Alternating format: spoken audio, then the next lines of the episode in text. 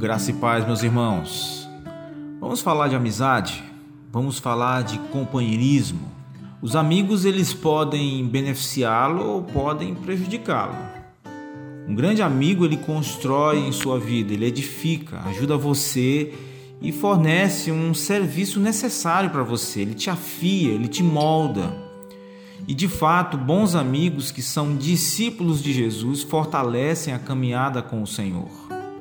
No entanto, amigos espiritualmente pobres, aqueles que não estão andando em Cristo no Espírito, provavelmente vão prejudicar o relacionamento, o seu relacionamento com Deus.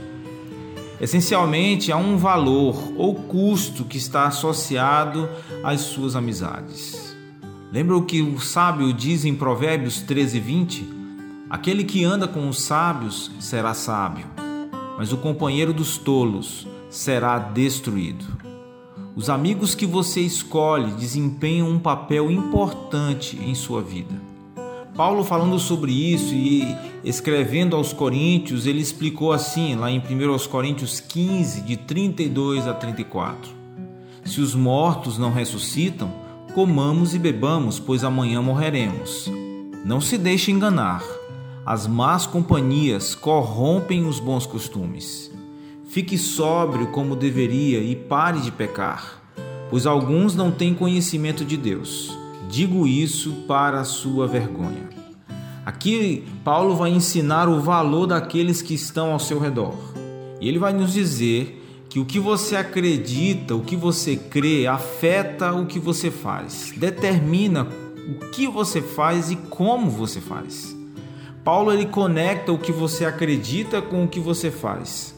E observe como é que ele escreve: Se os mortos não ressuscitaram, comamos e bebamos, porque amanhã morreremos. Em outras palavras, se a ressurreição não for uma realidade, então todos nós podemos viver como quisermos. Esse é o assunto que ele está tratando lá, uma questão crucial de fé na vida dos coríntios e na vida de todos os discípulos de Jesus.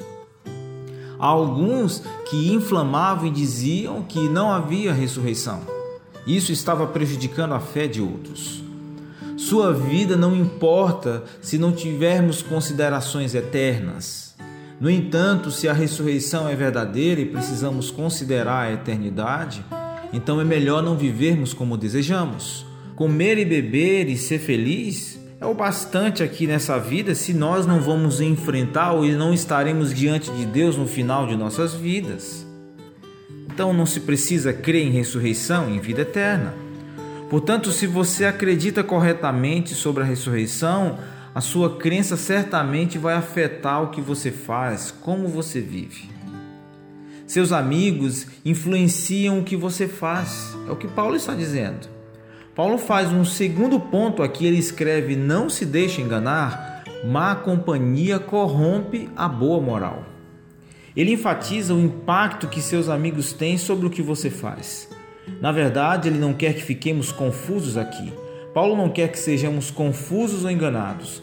Ele enfatiza o ponto para evitar que percamos essa importante conexão dos amigos que escolhemos com a vida que vivemos.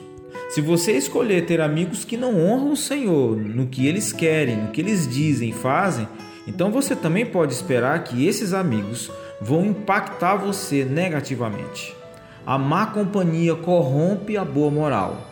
Você não encontra nenhum contexto em que a corrupção seja boa nesse sentido. Um bom dia na paz de Jesus.